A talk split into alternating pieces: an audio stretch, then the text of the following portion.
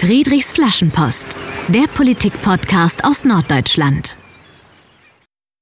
Herzlich willkommen zur achten Folge von Friedrichs Flaschenpost, dem Politik-Podcast aus Norddeutschland. Heute gibt es eine doppelte Premiere bei uns, denn zum ersten Mal nehmen wir in unserem neuen Büro in der Schauenburger Straße in der Hamburger Innenstadt auf. Wenn es also etwas anders klingt, als ihr gewohnt seid, liegt das daran. Und zweitens ist heute die erste Podcast-Folge mit gleich zwei Gästen. Ganz herzlich willkommen, Julia Panzer und Gianna Martini. Hallo, vielen Dank, dass wir hier sein dürfen. Ja, sehr gerne. Gastgeber ist äh, wie immer Dietmar Molthagen bei der Friedrichsflaschenpost. Ich arbeite hier beim Julius Leber Forum. Wir sind äh, das Büro für Norddeutschland und bieten politische Bildung an in Hamburg, Bremen und Schleswig-Holstein. Das Thema unserer heutigen Sendung ist die Gleichberechtigung der Geschlechter.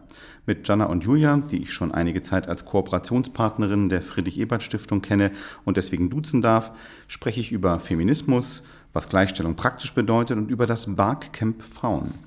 Was das ist, dazu später mehr. Wie immer in unserem Podcast starten wir mit einem Fundstück aus der Schulzeit. Kürzlich fragte uns ein Hörer, warum wir das eigentlich immer am Anfang der Sendung machen. Wir haben nach etwas gesucht, das uns alles, alle verbindet, also die Gäste der Sendung und die Hörerinnen und Hörer. Und ja, wir waren, nehme ich mal an, alle in der Schule. Und außerdem machen wir als Friedrich-Ebert-Stiftung ja Bildung, in unserem Fall politische Bildung und starten daher gern mit der Frage, was in der eigenen Bildungsgeschichte in der Schule eigentlich so hängen geblieben ist. So lernen wir unsere Gäste auch gleich ein bisschen persönlich kennen. Und äh, ja, was für eine Erinnerung aus der Schule hast du dabei?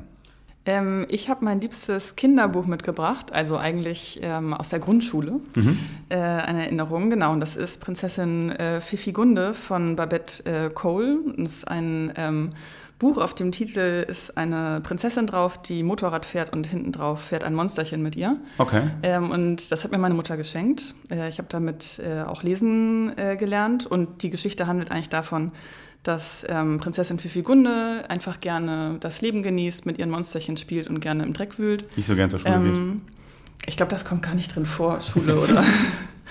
äh, und halt gerne Motorrad fährt. Und ähm, ihre Eltern wollen, dass sie heiratet und sich einen Prinzen sucht. Naja, auf jeden Fall, ähm, sie vertreibt alle diese Prinzen auch mit Hilfe ihrer Monsterchen und am Ende des Buchs ähm, liegt sie auf einer Liege, hat einen Cocktail in der Hand und schmust mit ihren Monstern. Da beginnt das mit den Barfrauen, glaube ich. Das Thema Bar kommt da schon mal, kommt da schon mal drin vor. Äh, vielen Dank, Jana, und großes Lob, dass du es wirklich physisch hier hast. Also wir können es jetzt ja nicht in die Kamera halten, weil wir eine Hörsendung sind, aber ich kann bestätigen, dieses Buch liegt hier wirklich vor uns auf dem Tisch.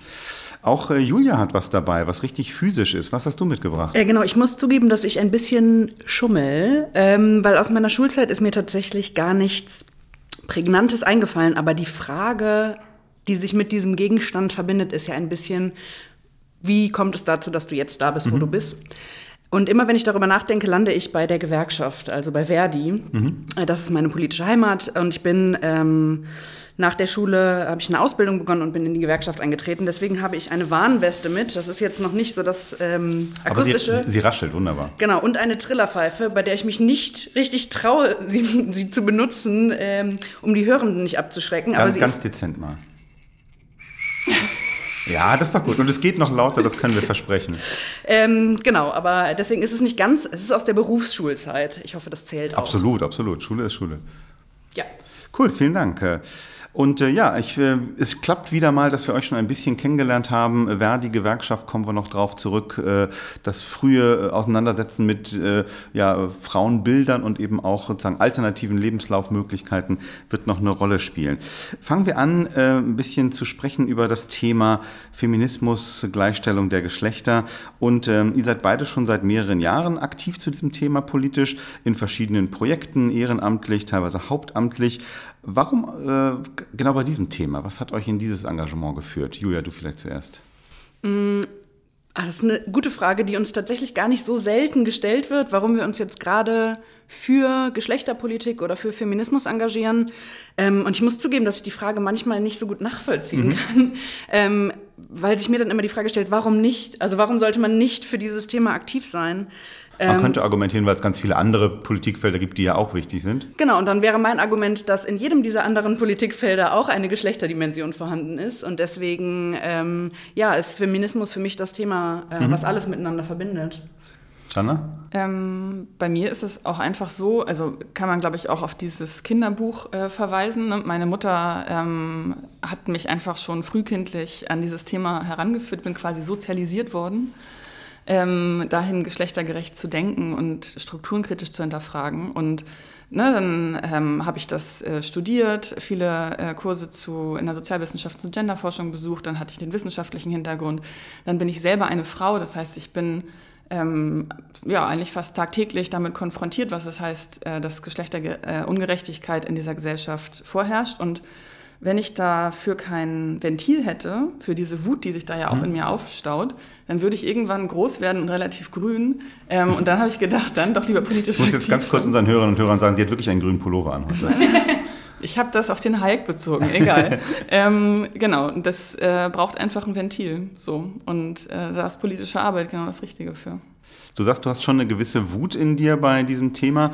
Hast du mal was Spezifisches erlebt oder gab es mal so einen Grund, wo du gemerkt hast, meine Güte, ich muss mich jetzt aber mal zu diesem Thema Gleichberechtigung der Geschlechter einsetzen? Mm, nee, das ist ein Ablauf von verschiedenen Erlebnissen. Aber also zu, vielleicht auch zu der Frage, wie Julia und ich dazu gekommen sind, das Hamburger Barcamp Frauen zu gründen. Also wo ich wirklich gesagt habe, okay, jetzt muss ich wirklich mal einen Schritt machen, dass das ähm, ganz klar politisch sichtbar ist äh, war eigentlich die Wahl von Donald Trump. Das ist jetzt total westlich zentriert irgendwie, weil es gäbe noch tausend andere Anlässe auf der ja. Welt.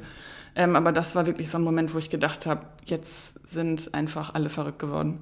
Ähm, und da habe ich mich halt nochmal ganz klar auch nochmal parteipolitischer orientiert mich dann nochmal mehr vernetzt und ähm, bin dann halt auf die Idee gekommen, genau wie das die Berlinerinnen ähm, machen vom Hamburger, nee, vom Berliner Barcamp Frauen. Äh, das fand ich so großartig. Ich habe gesagt, genau das brauchen wir in Hamburg ähm, und habe das dann mit Julia in die Wege geleitet. Also das war für mich vielleicht ein so ein Knackpunkt. Bei der Friedrich-Ebert-Stiftung darf man auch immer sagen, in welcher Partei man aktiv ist. Hm. in unserem Fall ist die SPD. Wir reden über das Barcamp Frauen gleich noch, was das genau ist. Vielleicht wissen nicht alle, äh, die uns gerade zuhören, was das ist. Dazu kommen wir gleich noch, versprochen.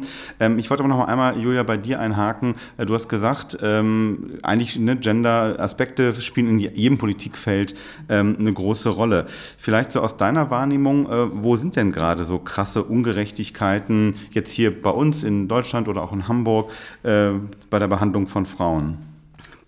Wo fängt man da an, wo hört man da auf? Ähm, also erstmal finde ich es immer schwierig, Sachen gegeneinander abzuwägen und jetzt sozusagen, ah, wo ist es, wo passiert das Schlimmste?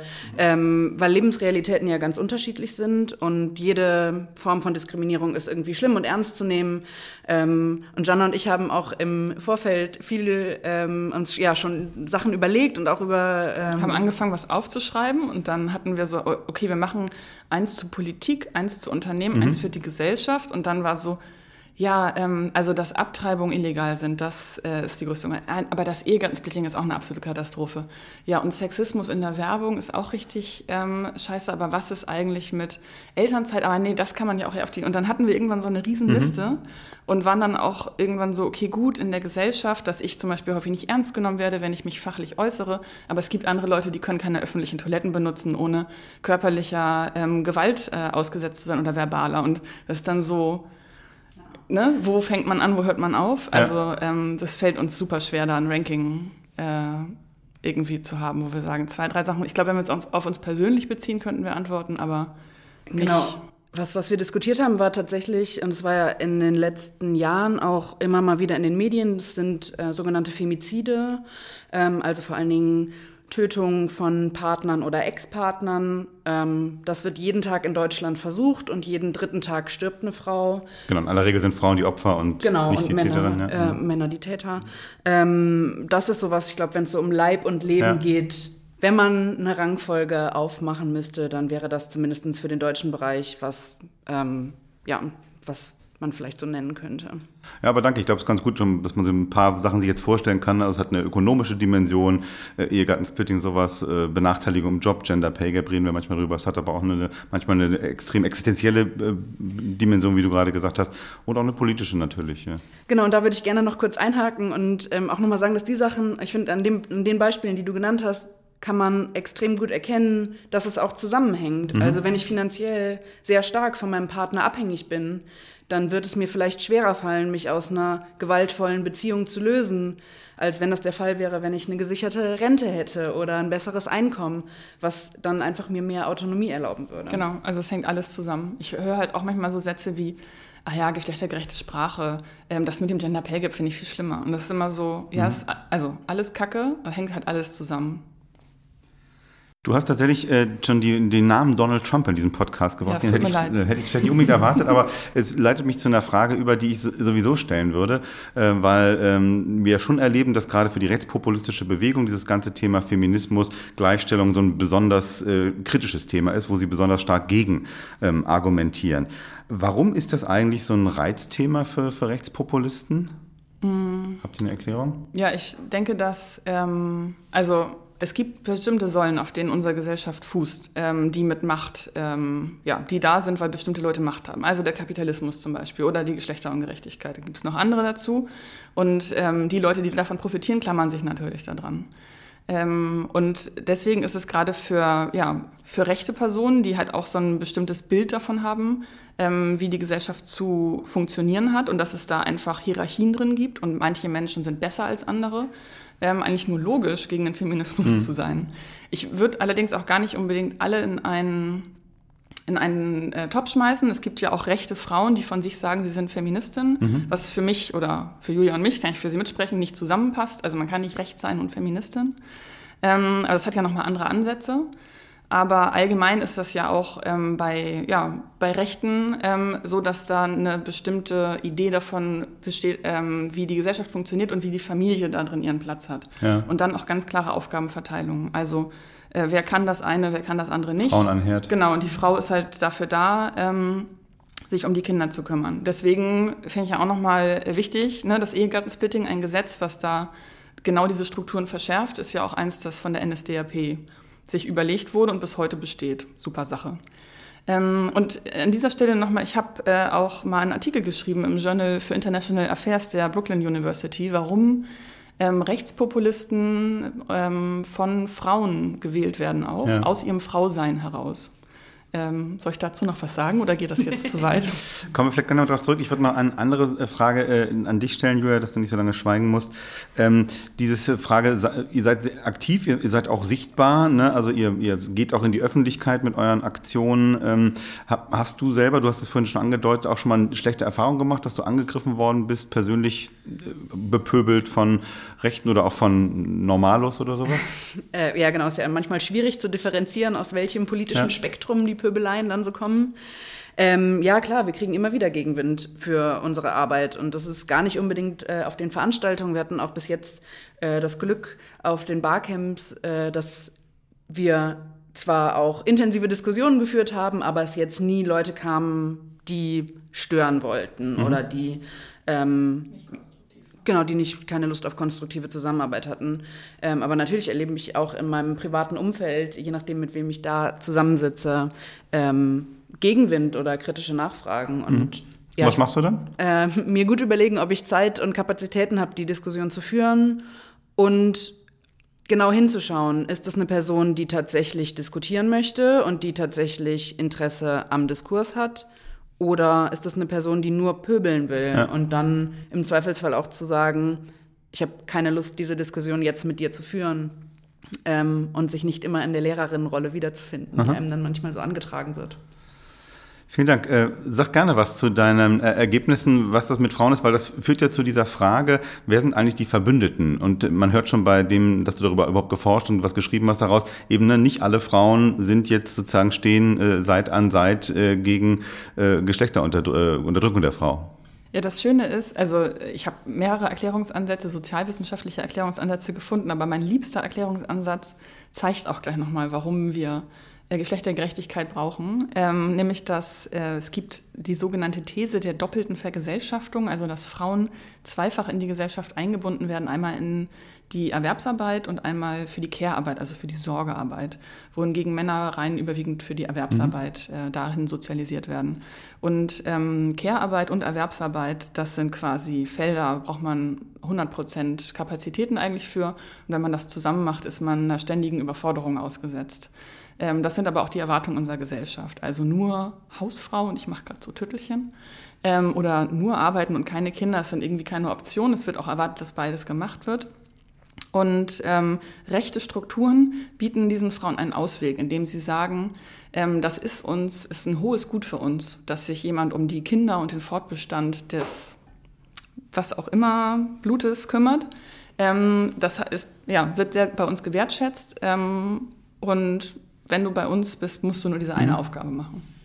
Und ähm, ich fand das einen ziemlich schockierenden und logischen Erklärungsansatz. Das ist ja auch tatsächlich ein Vorwurf oder eine Kritik von rechten Strömungen äh, an den Feminismus, dass alle Frauen auf einmal in Führungsetagen müssen und arbeiten müssen und äh, sich niemand mehr um Kinder kümmern darf. Ähm, genau, die armen Kinder sitzen zu Hause, weinen, niemand wechselt mehr die Windeln. Das ist alles, die, die Erde ist quasi ein einziges Chaos. Okay, vielen Dank für die erste Runde, wo wir schon mal angefangen haben zu diskutieren über Feminismus, über auch Baustellen der Gleichstellungspolitik. Wir wollen bei diesem Podcast der Friedrichs Flaschenpost ja aber auch immer die Menschen, die hier sind, ein bisschen näher kennenlernen. Und äh, wir beginnen das, wie eigentlich in jeder Folge, mit einem kleinen Spiel. Ihr seid vorgewarnt, ihr wisst, was jetzt auf euch zukommt. Wir spielen jetzt nämlich Friedrich fragt. Es gibt immer zehn Fragen in eurem Fall, weil ihr zu zweit seid, also für jede von euch fünf. Und ähm, genau, die Bitte ist, dass ihr relativ spontan antwortet. Jana, wir starten mit dir. Meer oder Berge? Meer. Was sagen Freunde über dich? Unordentlich oder organisiert? Oh, überorganisiert. da lacht jemand, ja. Kann man bestätigen, das Lachen. Du hast mal als Buchhändlerin gearbeitet, deswegen Roman oder Sachbuch? Roman. Den Feminismus fördern, besser durch einen schlauen Zeitungsartikel oder durch eine große Demo? Mm, oh Gott, das kann ich nicht beantworten. Ähm, ähm, beides? Okay. Wenn wir über Geschlecht reden, sprechen wir über Biologie oder über Kultur? Über Soziales. Vielen Dank. Das waren die fünf Fragen an dich, fünf an Julia. Ich habe gelesen, du isst gern Arabisch. Deswegen als erstes Hummus oder Couscous? Hummus. Das war so sehr schnell. Was ist dir wichtiger, ehrlich oder erfolgreich sein? Ehrlich. Jetzt wird es schwierig. Du hast in beiden Städten gelebt, Bremen oder Hamburg? Hamburg. Das war auch sehr spontan. Bremen. Den Feminismus fördern. Besser durch Allianzen, was auch Kompromisse bedeutet, oder durch klare Position, was auch Konfrontation bedeutet? Auch beides. Ist nicht so richtig vorgesehen im Spiel, aber okay. Mit wem möchtest du lieber über Gleichstellungspolitik reden? Mit Franziska Giffey oder mit Wolfgang Kubicki? Mit Franziska. Warum? Ähm, weil ich mir vorstellen kann, dass es mit ihr vielleicht etwas leichter ist, ein produktiven Umgang damit zu finden und tatsächlich sich schlaue Projekte zur Umsetzung zu überlegen. Vielen Dank fürs Mitspielen. Das war Friedrich Fragt. Und äh, wir wollen etwas näher noch über euch, über euer Engagement sprechen. Und die naheliegende Frage, die habe ich mir jetzt aber extra schon für ein bisschen später aufgehoben, ist, wie habt ihr euch eigentlich kennengelernt und warum macht ihr zusammen Engagement? Ah, das ist eine ganz ausgezeichnete Geschichte. Ähm, wir erzählen sie oberflächlich, Julian. Wir haben zusammen studiert.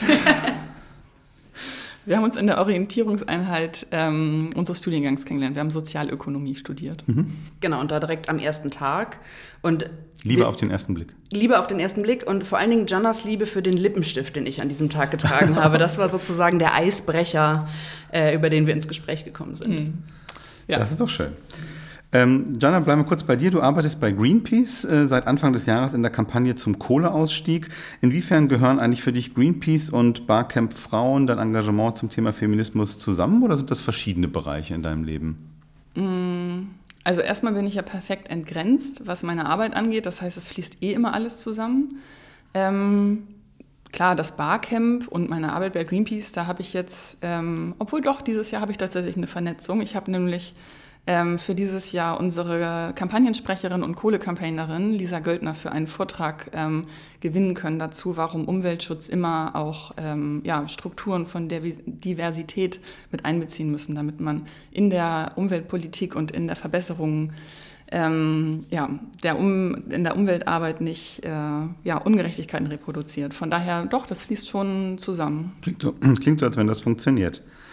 Ähm, Julia, du arbeitest im Hauptberuf im Moment beim Team der Gleichstellungsbeauftragten der Uni Hamburg. Äh, in großen Institutionen zu arbeiten bedeutet ja immer auch, dass man nicht alles allein entscheiden kann. Äh, wie gehst du damit um, wenn etwas jetzt auch in deiner Arbeit nicht so läuft, wie du das eigentlich in deinem, von deinem Ehrenamt her gedacht äh, dir wünschen würdest? Mm, also ich fahre da, glaube ich, so ein bisschen zwei Strategien. Ähm, sich Raum nehmen, um sich auch zu ärgern. Ich finde, das ist wichtig, den Frust auch mal rauszulassen im Team.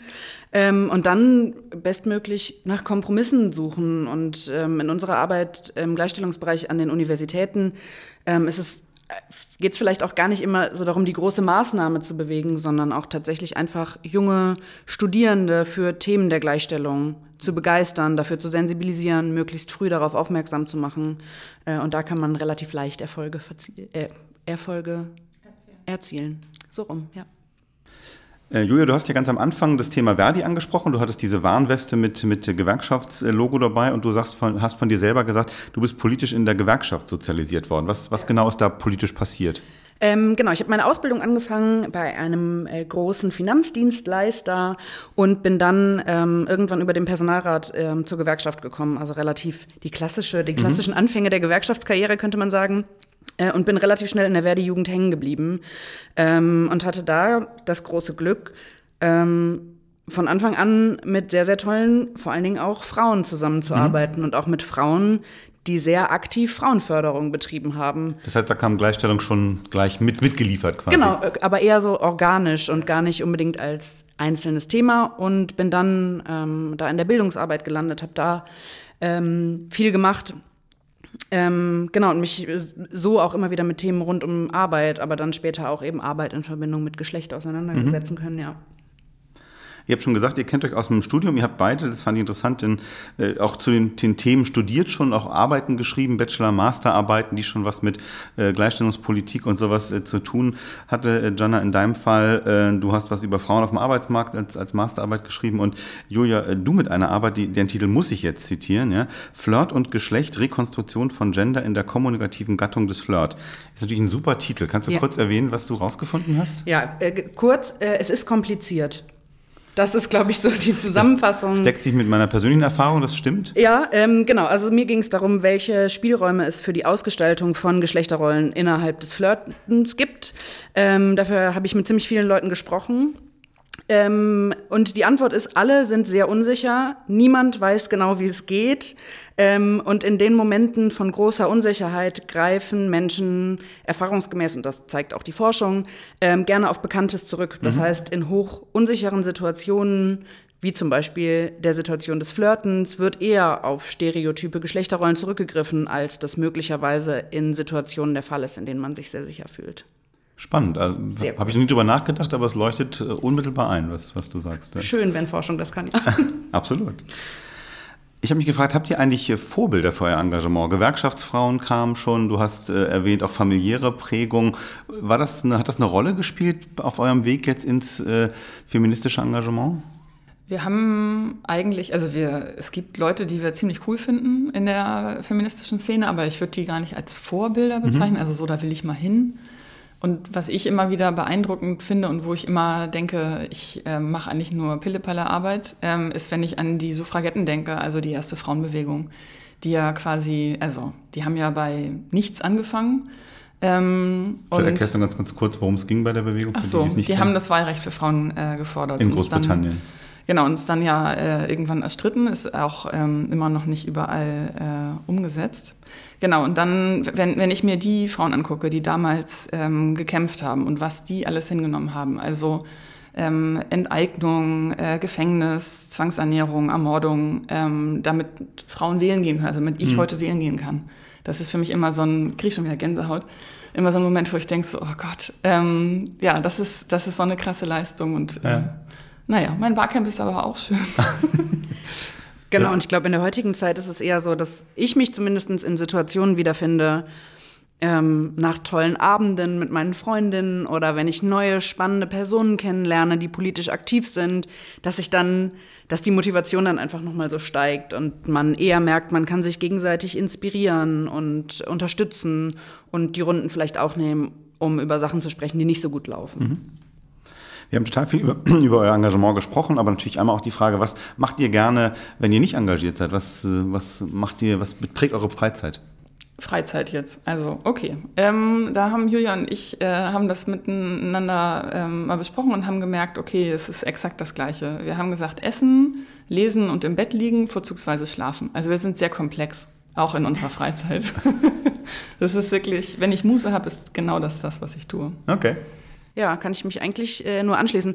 Äh, tatsächlich äh, essen auch sehr gerne zusammen ähm, mit der glücklichen Fügung, dass ähm, wir beide auch äh, ja, beide sehr gerne essen. ähm, ja, das verbindet uns auf jeden Fall. Sehr schön.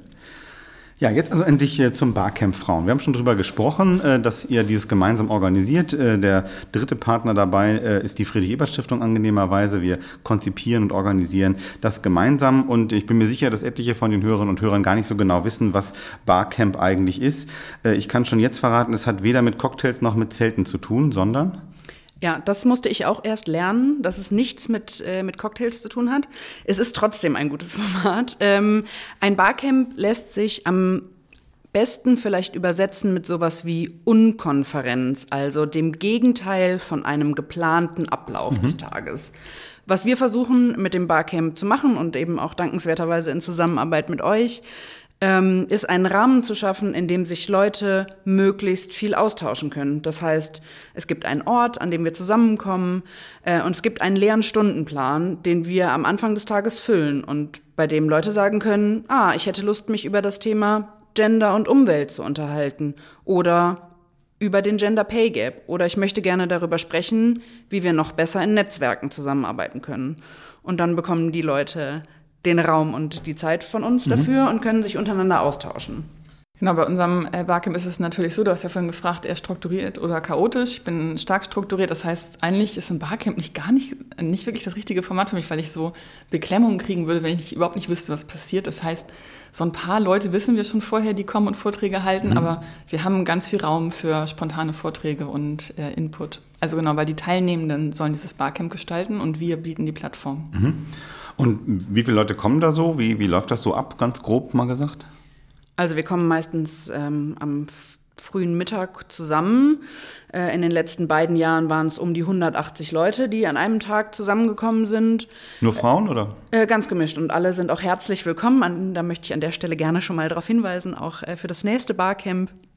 Ähm, genau, und dann verbringen wir den Tag miteinander mhm. und äh, versuchen auch immer noch abends einen netten Ausklang zu schaffen, an dem dann vielleicht Gespräche aus den einzelnen kurzen Sessions äh, noch vertieft werden können. Genau. Datum und Thema stehen schon fest. Jana, was erwartet äh, uns alle beim dritten Barcamp Frauen Hamburg? Ähm, am 18.04. Ähm, wollen wir den Themenschwerpunkt auf Netzwerke legen. Äh, der Titel ist Bildet euch, bildet andere, bildet Netzwerke ähm, diesen Titel, also wir geben immer so einen kleinen Rahmen vor, dass man sich da so ein bisschen dran orientieren kann, aber wenn man über ein völlig anderes Thema sprechen möchte im Geschlechtergleichstellungskontext, ähm, ist das dann natürlich auch willkommen. Aber wir wollen nochmal stark den Fokus darauf legen, nochmal mehr Raum zu geben, sich zu vernetzen und sich kennenzulernen. Ähm, das haben wir auch nochmal darauf zurückgeführt, dass bei unserem ersten Barcamp sich zwei jetzt doch recht prominente Frauen kennengelernt haben, auf die, und da sind wir einfach sehr stolz auf, dass unsere Plattform das ermöglicht hat ähm, äh, Jasmin und Nana, die äh, sich auf unserem Barcamp kennengelernt haben und sich dann äh, zusammengetan haben und es geschafft haben, die Tamponsteuer abzuschaffen. Das ist beim ersten Barcamp Frauen Hamburg passiert. Also ja, die, ja, da haben sie sich Begegnung. kennengelernt. Da hat äh, Jasmin ähm, eine Session zu angeboten, Nana hat sie besucht und danach haben sie die Lobbyarbeit gestartet und waren jetzt ähm, erfolgreich, die coolen Socken. Ja. Cool. Du hast gesagt, Thema ist Vernetzung. Warum ist genau das das richtige Thema in der aktuellen Zeit bei Gleichstellungspolitik? Ich glaube, also aktuell auf jeden Fall, aber ich glaube, Vernetzung ist immer wichtig, gerade im Gleichstellungskontext, egal ob es um Geschlecht geht oder was anderes. Mhm. Ähm, denn allein schafft man es nicht, man braucht Allianzen. Äh, und ja, Vernetzung kann man für alles Mögliche nutzen, für die beste Partnerin für Lobbyarbeit oder um sich aufbauen zu lassen oder um den Horizont zu erweitern oder ähm, um Erfahrungen auszutauschen, wie man die nächste Demo organisiert. Ähm, und also ich bin sowieso der meine, Meinung, alleine schafft man es nicht. Sozialer Wandel passiert ähm, immer im Austausch mit anderen. Genau, und das Barcamp ist darüber hinaus natürlich auch eine tolle Möglichkeit für Leute, die vielleicht noch gar nicht, gar keine Anbindung an äh, feministische Strukturen und Organisationen haben, sich einfach mal ein bisschen umzugucken, mit verschiedenen Leuten ins Gespräch zu kommen, vielleicht zu merken, ah, das ist ein Thema, für das brenne ich schon ganz lange und hier habe ich die Möglichkeit, mich auch dauerhaft über das Barcamp hinaus zu engagieren. Auch das ist uns natürlich ein großes Anliegen. Ihr habt gesagt, Barcamp ist offen, grundsätzlich ein sehr offener Raum, wo jede und jeder was mitbringen kann, ein Thema einbringen kann und dann auch Raum dafür bekommt. Plus aber, dass äh, in ihr in der Vorbereitung schon ein paar Leute äh, geplant ansprecht, was zu machen. Du hast die Kollegin von äh, Greenpeace erwähnt. Könnt ihr schon so eine Mini-Vorschau geben, so ein, zwei Namen und Themen, die auf jeden Fall am 18. April ähm, eine Rolle spielen werden? Ja, also Jana hat schon gesagt, das Thema Gender und Umwelt äh, wird uns auf jeden Fall in irgendeiner Art und Weise beschäftigen, im Zweifelsfall auch auf sehr vielfältige Arten und Weisen. Ähm, wir werden diesmal zur Mittagszeit eine kleine Diskussion auf unserem Podium haben, ähm, für die wir zwei extrem tolle Frauen, die vielleicht ähm, das äh, am nächsten an, äh, an Vorbilder herankommen, ähm, ähm, ja, begeistern konnten, bei uns ja. mitzumachen. Äh, das ist einmal die Lara Burkhardt, die auch in diesem Podcast hier schon zu hören war, Europaabgeordnete. Äh, mit der wir übrigens auch zusammen studiert haben. Also auch da sind die Netzwerke schon früh geschmiedet worden. Sehr schön. Ähm, und Delara wird ähm, auf dem Podium diskutieren mit Rehan Shahin, ähm, vielen wahrscheinlich eher bekannt unter ihrem Künstlerinnennamen Lady Bitchray, äh, die vor kurzem ein tolles Buch veröffentlicht hat, Yalla Feminismus, also Los geht's Feminismus, ähm, in dem es ganz viel um intersektionalen Feminismus, aber auch äh, sexistische Strukturen an Universitäten und in der Kulturszene geht. Ähm, genau, und da wird es auf dem Podium auch darum gehen, wie können Netzwerke zwischen den ganz unterschiedlichen mhm. Wirkungsbereichen der beiden eigentlich aussehen und wo geht es vielleicht Hand in Hand und wo gibt es da noch Verbesserungsbedarf, um Netzwerke auszubauen. Spannend, denn äh, das ist natürlich toll, wenn man sagt, okay, man macht eine Konferenz oder eine Unkonferenz, habe ich gelernt, äh, zum Thema Netzwerk und versucht dann eben auch gerade besonders konträre Leute zusammenzubringen. Und vielleicht entsteht ja wieder was wie beim ersten Barcamp, dass sich Leute treffen und ein paar Jahre später politisch Erfolg haben. No pressure. No pressure. Äh, zu den Rahmendaten, also 18. April, äh, es findet statt im Beta-Haus im Schanzenviertel in Hamburg. Ähm, zentrale Location hat sich äh, bewährt, ist auch ganz äh, angenehm. Uhrzeit, wann geht's 13 los? Uhr, 13 aber Uhr. schaut auch gerne nochmal auf unsere Website, da ist auch nochmal das Tagesprogramm. Die genau. hat die genau. Adresse? Ähm, Barcampfrauenhamburg.de. Ja, Großartig. da wird genickt. Und auch in allen sozialen Netzwerken zu finden. Letzte Frage zum Barcamp. Was ist euer Traum? Ist am Abend des 18. April passiert? Das nehmen wir zugleich als eure Flaschenpost in die Zukunft. Ihr wisst ja, jeder Gast ähm, schreibt am Ende unseres Podcasts eine Flaschenpost äh, an die Zukunft. Schreibt ihr doch mal rein, was eurer Vorstellung nach so am 18. April abends äh, passiert ist. Ähm, äh, ich weiß, dann werden wir, glaube ich, der Frage nicht gerecht, weil wir ähm, freuen uns einfach, wenn das Barcamp genauso gut läuft wie in den letzten zwei Jahren mhm. und man einfach wieder diese gute, ähm, zukunftsgewandte äh, Vorwärtsstimmung äh, erzeugen kann und es viel Austausch gab. Von daher weiß ich jetzt gar nicht, ob das sich für als Pla Flaschenpost äh, so eignet, weil es keine also ich glaube, für den Abend des, des, 18. April wünsche ich mir, dass es äh, tatsächlich auch so wird wie in den letzten beiden Jahren, dass wir äh, abends die Leute aus dem Beta-Haus rausschmeißen müssen, weil die noch gar nicht gehen wollen und noch gar nicht fertig sind immer noch mit Diskutieren äh, und sich kennenlernen. Äh, das war immer so der, ein, ein sehr, sehr schöner Tagesabschluss. Ähm, ich weiß auch nicht, inwiefern sich das unbedingt als Flaschenpost eignet. Da müsstest du uns noch mal sagen, ob wir es noch mal etwas schärfer formulieren sollten vielleicht. Wir, wir machen jetzt mal einen Korken drauf und äh, schicken, schicken diese, ist ja nur eine gedankliche Flaschenpost auf die Reise. Ja, schon wieder ist eine Folge von Friedrich Flaschenpost am Ende. Heute aus Hamburg mit Julia Panzer und Gianna Martini, die zusammen das Barcamp Frauen Hamburg gegründet haben und am 18. April 2020 im Beta-Haus in der Schanze zum dritten Mal ausrichten werden. Zum dritten Mal gemeinsam mit uns von der Friedrich-Ebert-Stiftung. Es verabschieden sich Julia Panzer, Gianna Martini und Dietmar Molltagen. Wie immer sage ich Tschüss und bis in 14 Tagen zur nächsten Folge unseres Podcasts aus Norddeutschland. Und wie immer freuen wir uns über Kommentare und Anregungen von euch per Mail oder auf Facebook oder was auch immer. Macht es gut, engagiert euch, denn gleicher wird es nicht, wenn wir nicht uns dafür einsetzen. Friedrichs Flaschenpost, der Politik-Podcast aus Norddeutschland.